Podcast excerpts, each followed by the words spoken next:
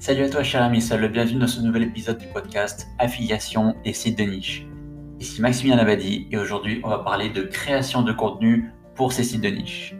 Alors, si tu as décidé de te lancer dans l'aventure des sites de niche et de l'affiliation, tu dois forcément te poser plein de questions. Par exemple, comment définir le contenu de tes sites de niche? Quelle doit être la longueur idéale des contenus? Etc. etc. Alors c'est le but exact de ce podcast.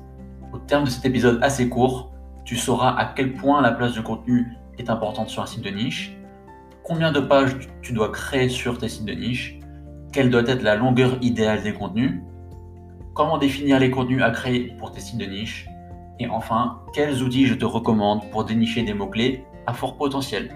C'est parti. Alors, sans contenu, un site de niche, ça vaut clairement rien. Celui-ci doit être très riche en contenu, à la fois pour nourrir Google, mais aussi et bien sûr pour répondre à toutes les interrogations et attentes des internautes sur le sujet. Créer du contenu intéressant et adapté pour ses visiteurs, bah, c'est pas si difficile qu'il n'y paraît en fait. Le, le site doit être bien structuré et organisé afin qu'on puisse trouver l'information dont on a besoin rapidement. Les pages les plus importantes de ton site de niche, accessibles depuis le menu principal, donc ton menu de navigation en haut, bah, ils doivent correspondre aux points essentiels autour de ta niche. Disons qu'on est un site de niche sur les tronçonneuses électriques. Eh bien, les pages importantes du site, elles devraient porter sur les principales marques de tronçonneuses électriques. Tout simplement parce que dans cette niche, il s'agit des requêtes les plus recherchées. Un petit site de niche peut compter moins de 10 pages. Un site de niche standard comptera entre 10 et 30 pages. Et un site de niche vraiment important, là, il aura plus de 30 pages. Alors, il faut savoir qu'un site de niche à la base, c'est censé être sur une thématique très précise. Et donc, plus on est euh, voilà, sur une niche précise, en général, on n'a pas besoin de beaucoup de contenu. Donc, un site de niche à plus de 30 pages, là, c'est vraiment assez large. Et en général, on va présenter plusieurs produits. Donc, on est moins niché et forcément, c'est plus concurrentiel. Donc, moi, personnellement, la plupart de mes sites de niche, ils sont standards. Ça veut dire qu'il y a entre 10 et 30 pages. J'en ai peu qui font moins de 10 pages, mais j'en ai aussi, euh, voilà, j'en ai pas énormément qui font plus de 30 pages, peut-être une, euh, vingtaine, comme ça. Donc la, longueur des, euh, de contenu idéal, hein, c'est aussi une question qui revient assez souvent. Et c'est pas forcément si facile d'y répondre parce que ça va dépendre eh de la niche, du sujet abordé, etc. Dans la majorité des cas, l'objectif de la page d'accueil, ça va être de ranker, de ranker sur le mot-clé principal. Donc par exemple, si on reste sur l'exemple de la tronçonneuse électrique, eh bien, la page d'accueil, elle va ranker sur ce mot-clé spécifique. C'est censé être le, plus concurrentiel de ce site, c'est le plus difficile. Et la page d'accueil, c'est la page qui a le plus de, pouvoir, en fait, qui a le plus de poids pour aller se positionner sur Google. Voilà. Donc euh, cette page-là, forcément, ça doit être la plus longue et la plus complète. C'est vraiment celle qui doit aborder le sujet vraiment dans sa totalité, vraiment essayer de faire un guide complet, d'être la référence absolue sur Internet. Afin que bah, le visiteur, lui, trouve son information à coup sûr sur ta page, qu'il trouve le produit dont il a besoin, et aussi Google, il va voir que bah, ton site, tes contenus sont supérieurs à ceux des autres sites, et que les, euh, visiteurs, ils sont satisfaits en se rendant sur ton site.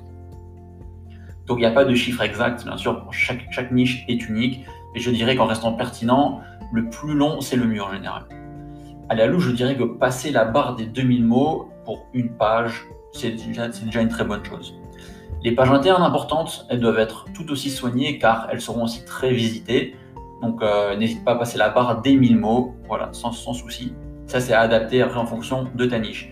Si tu es vraiment sur quelque chose qui est très difficile à développer, bah voilà, ne force pas trop non plus, n'a pas besoin d'être dans la répétition parce que si quelqu'un lit des contenus, il voit que c'est pas très crédible, bah, ça risque de le décourager et il va pas, va pas commander via ton site ou il risque de faire un retour en arrière pour aller voir un autre site. Et si c'est Google, s'il s'en aperçoit, bah, ça peut te pénaliser si ça arrive euh, bon nombre de fois.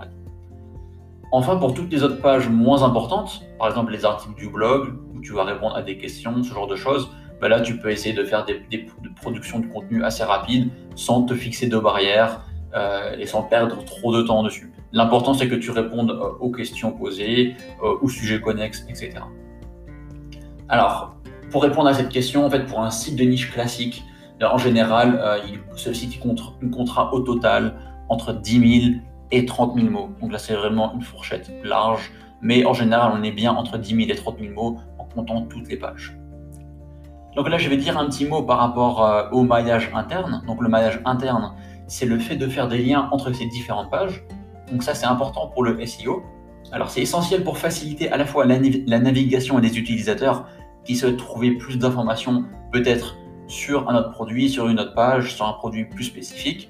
Et ça va également aider Google et les moteurs de recherche à naviguer sur le site. Pour toi, ça va t'aider à mettre en avant les pages importantes. Par exemple, tes pages secondaires pourront faire des liens vers ta page principale pour lui donner plus de poids. En fait, quand tu fais des liens, ça permet de donner du poids à tes pages importantes. Ça permet aussi voilà, de, de, faciliter l'indexation des différentes pages. Parce que c'est important, en fait, il est, préférable d'avoir des liens contextuels pertinents dans ces contenus plutôt que d'avoir des menus, euh, des barres latérales blindées de liens. Ça, c'est assez mauvais, je dirais, voilà, pour le SEO. C'est bien d'avoir des focus. D'ailleurs, euh, à ce sujet, je te recommanderais d'opter pour des sites de niche, de ne pas prendre un format blog, mais de prendre un format site avec euh, vraiment une largeur complète. Ce que je veux dire, c'est que ton visiteur, il doit être focalisé sur ton contenu seulement. Il ne doit, doit pas être distrait par une sidebar, il ne doit pas être distrait par un gros menu, tout ça. Il faut vraiment qu'il puisse pouvoir suivre ton contenu vraiment progressivement et qu'il puisse trouver voilà, son information. Et ensuite, tu lui présentes les produits idéaux dans ta niche. Tu peux lui mettre euh, voilà, une bannière, un formulaire, etc. Ça va dépendre de ta niche. Mais ton objectif, c'est vraiment avant tout de pouvoir répondre aux recherches de, tes visiteurs et de pouvoir leur apporter la solution en affiliation qui, toi, derrière, va te permettre de générer des revenus. Donc voilà, l'aspect euh, répondre aux questions, mais aussi proposer les bons produits à tes visiteurs, ben, toi, ça va maximiser tes résultats et tout le monde est content. Donc voilà, ça, ça va permettre de maximiser voilà, à terme ta visibilité euh, sur Google. Donc euh, pour définir les contenus à créer pour tes sites de niche, il existe plusieurs outils pratiques. Il y en a des gratuits, il y en a des payants. Donc la base, ça va être d'utiliser Google euh, en lui-même. Donc parce que Google, il faut savoir qu'il a un système de suggestion. Donc ça, je pense que tu l'avais déjà remarqué depuis longtemps. Quand tu écris un mot-clé sur Google, en général, tu en as d'autres qui vont apparaître juste après. Ça, ça va correspondre à ce que les gens ont tendance à taper le plus. Google va le suggérer. Donc tu peux déjà te baser sur ces quelques informations autour de ta niche. Euh, ensuite, tu vas pouvoir parcourir d'autres sites euh, si tu as des concurrents, s'il y a d'autres sites qui parlent de ta, de ta, niche, de ta thématique, tu vas pouvoir regarder un petit peu de quoi ils parlent. Donc, est-ce qu'il y a des sites spécialisés? Est-ce qu'il y a des blogs? Est-ce qu'il y a des forums? Etc. Et ainsi, tu pourras commencer à te définir un plan solide. Ensuite, tu as un outil qui s'appelle Uber Suggest ou Uber Suggest, plus à la française. Donc ça, c'est un outil euh, de recherche de mots-clés qui s'est bien étoffé avec le temps. À la base, il s'agissait seulement d'un outil de suggestion qui se basait sur les résultats de Google. Aujourd'hui, c'est un outil freemium avec euh, une formule gratuite qui est déjà amplement euh, suffisante, qui est déjà très bien en fait. Et là, tu auras déjà un bon aperçu bah, de suggestions de mots-clés. Une fois que tu en as renseigné un, tu auras des suggestions. Tu auras un aperçu du nombre de recherches mensuelles sur Google. Donc ça peut être Google France par exemple, si c'est le marché qui t'intéresse directement.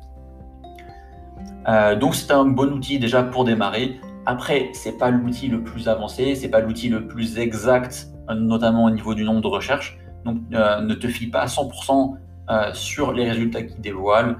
Et on va voir juste après un autre outil qui est plus fiable et que je te recommande chaudement.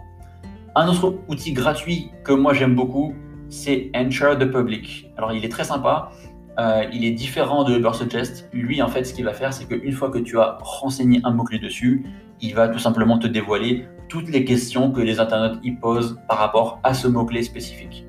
Donc, euh, Ensure the Public, euh, Ensure comme répondre en anglais, en fait, euh, the public, voilà, répond au public en français. Euh, cet outil, il est très sympa en fait. Ça va te permettre de voir un petit peu toutes les questions que tu vas pouvoir aborder sur ton site de niche. Par exemple, sur la partie blog, ça, ça peut faire un très bon complément.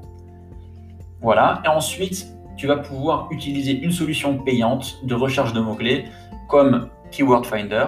Donc, ça s'écrit KW Finder. Donc, KW, c'est comme c'est l'acronyme de Keyword. Ensuite, tu as SE Cockpit tu as Longtail Pro. Voilà, ce sont les trois principaux outils de recherche de mots-clés, de recherche de niche spécifiquement. Tu vas voir pourquoi ces outils sont excellents, ils sont vachement utiles quand on fait des sites de niche et quand on fait de l'affiliation. Ces outils, en fait, ils vont te permettre de gagner vraiment beaucoup de temps, d'éviter de commettre des erreurs. Voilà, que moi personnellement, j'ai commis des erreurs quand je me suis lancé parce qu'il n'y avait pas ces outils-là, tout simplement, ça n'existait pas encore. Et euh, donc moi personnellement, j'utilise Keyword Finder, donc KW Finder depuis plusieurs années. Avant, j'utilisais SE Cockpit, qui est également très bien, mais Keyword Finder, il est un cran au-dessus. Je trouve que c'est le meilleur en la matière et c'est également l'outil SEO le plus complet. Donc Keyword Finder, en fait, euh, comment, comment le décrire en quelques mots? En fait, c'est très simple. C'est un outil sur lequel tu vas pouvoir rechercher un mot-clé, donc tu vas pouvoir euh, définir un pays, ou, ça peut être même une ville, ça peut être une région, en France ou partout dans le monde. Vraiment, tu sauras avec exactitude le nombre de recherches sur un mot-clé. Une fois que tu auras fait cette recherche de mots-clés, tu auras plein de suggestions pertinentes autour de ce mot-clé-là, vraiment basées sur l'univers sémantique et pas seulement des suggestions comme on peut avoir sur Google. Là, tu auras vraiment tous les mots-clés les plus recherchés, donc tu vas pouvoir ensuite les trier. Tu auras un système de filtre pour euh, voilà, pouvoir intégrer, enlever certaines requêtes, parce que des fois, on peut avoir des trucs qui sont moins pertinents, ou qu'on veut exclure nous, personnellement, de nos recherches. Ça, ça, dépend vraiment des cas spécifiques de chacun. Mais là où cet outil est génial, c'est qu'il va dévoiler à la fois le nombre de recherches mensuelles sur Google, on va avoir un indice de compétitivité SEO et c'est là vraiment tout l'intérêt de l'outil, c'est que cet outil va nous dévoiler la compétitivité. Est-ce que c'est difficile d'aller ranker sur Google sur tel mot-clé? Et là, voilà, c'est là où c'est vraiment intéressant. Parce que des fois, on peut trouver des mots-clés très recherchés, on peut se dire ok super, je me lance dessus, il y a un gros potentiel, mais en fait cette niche elle est hyper concurrentielle. Finalement on réussit pas à arriver en la page de Google et donc on n'a pas de trafic et donc il n'y a aucun résultat derrière. Alors oui, c'est une niche très intéressante parce qu'il y a beaucoup de recherches, peut-être que c'est un produit qui est très bien à vendre, mais derrière, si on ne peut pas se positionner, ben, pas de trafic, pas de revenus tout simplement. Donc c'est pourquoi en fait, utiliser Keyword Finder, SE Cockpit ou Longtail Pro, c'est indispensable pour pouvoir définir la compétitivité SEO. Est-ce que c'est difficile d'aller se positionner ou pas sur Google? Et donc, cet outil va indiquer un indice de 0 à 100. 0, c'est hyper facile. 100, c'est hyper compliqué. Donc, euh, moi, personnellement, je te recommande de viser des niches avec un indice de compétitivité qui va être inférieur à 35. Si tu es un grand débutant, que tu découvres l'univers du SEO, tu peux même rechercher éventuellement en dessous de 30, ça sera encore mieux. Euh, quoi d'autre encore? Keyword Finder, il va pouvoir te dévoiler euh, l'évolution des recherches tout au long de l'année euh, grâce à Google Trends et tu vas pouvoir aussi voir en un coup d'œil l'évolution des recherches au fil des années. Tu sauras ainsi si un mot-clé il est de plus en plus recherché par les gens ou s'il est de moins en moins recherché. Tu peux ainsi avoir un aperçu des niches qui sont sur la pente descendante et des niches qui sont sur, une pente croissante. Donc voilà, ça c'est vraiment très bien. Moi, personnellement, je te recommande de choisir des niches dites evergreen qui sont valables sur le long terme afin d'avoir quelque chose qui est viable. Voilà, parce que quand on fait des sites de niche, on a toujours cette vision long terme. On travaille le référencement naturel, on veut des revenus passifs. Donc voilà, c'est bien d'avoir une niche qui ne va pas disparaître du jour au lendemain. Voilà. Et enfin, dernier point par rapport à Keyword Finder qui est très intéressant, c'est que sur ton tableau de bord, en fait, quand tu fais une recherche de mots-clés, tu as également un aperçu de la SERP de Google. La SERP, ce sont les résultats de recherche naturelle. Et tu peux ainsi voir en un coup d'œil tous les sites qui se positionnent avec les mots-clés qu'ils utilisent dans leur balise title. Tu auras leur métrique SEO, ça veut dire euh, le nombre de liens par exemple qui pointent vers leur page, quelles sont les métriques provenant de, l'outil Majestic, quel est le trust flow, donc quel est l'indice de confiance de ce site, quelle est la popularité du site, le citation flow. Donc ça, ce sont des termes euh, SEO, tout simplement. Mais ces, termes-là, ils vont toi t'indiquer en fait euh, quels vont être tes concurrents exactement, quel est leur pouvoir. Euh, tu vas pouvoir voir en un coup d'œil, est-ce que ce sont de gros sites e-commerce? Est-ce que ce sont des sites de niche? Euh, Quel a été le travail réalisé par ces sites de niche justement Et toi, tu sauras exactement qu'est-ce que toi tu vas pouvoir réaliser pour passer devant eux. Par exemple, disons que tu as, une niche spécifique, tu vois qu'il y a un bon potentiel, c'est très recherché, il n'y a pas trop de concurrence. Et là, tu vois un concurrent, tu vois un petit gars qui a fait un site de niche qui, qui se positionne en troisième position sur le mot-clé principal. Et tu vois que le gars, il a fait seulement 20 liens vers son site.